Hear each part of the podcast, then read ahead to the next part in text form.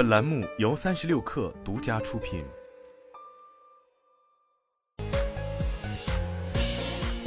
网络新商业领域全天最热消息，欢迎收听快讯不联播，我是金盛。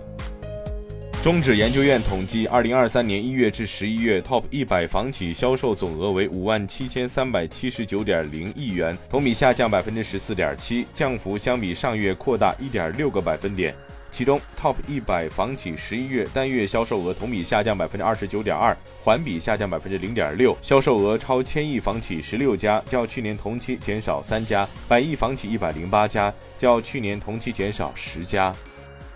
三十六氪获悉，据魅族科技微博，魅族品牌将正式进入汽车市场。第一款魅族汽车魅族 Dream Car MX 将在二零二四年一季度启动 Dream Car 共创计划。有媒体报道称，暴雪已在和包括网易、腾讯在内的多家游戏厂商谈判国服回归事宜，但目前尚未有确定的合作方和具体回归时间。针对此事，腾讯游戏官方回应称，只是直播测试，已经结束。接近腾讯的人士说明，魔方是腾讯旗下自研工作室，不会代理外部产品，传言不准确。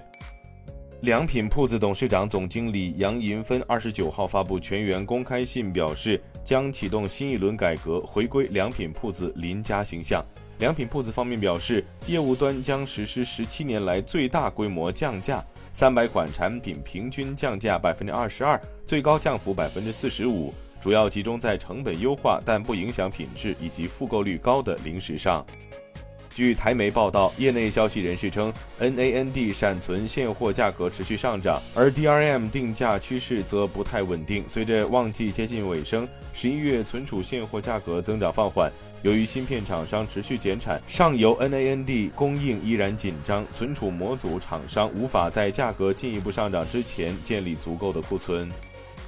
据外媒报道，两名消息人士称，预计欧佩克加会议将按计划于周四举行。欧佩克加进一步减产石油的讨论范围在每日一百万桶至两百万桶之间。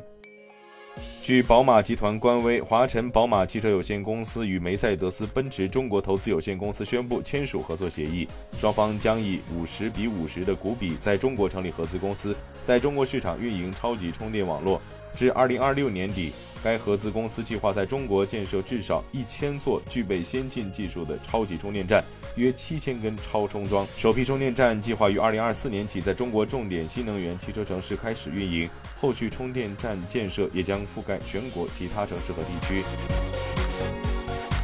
欢迎大家关注公众号“职场 bonus”，职场 B O N U S，回复进群即可加入三十六氪职场社群，求职招聘，结交更多同频的朋友，等你来。以上就是今天的全部内容，咱们明天见。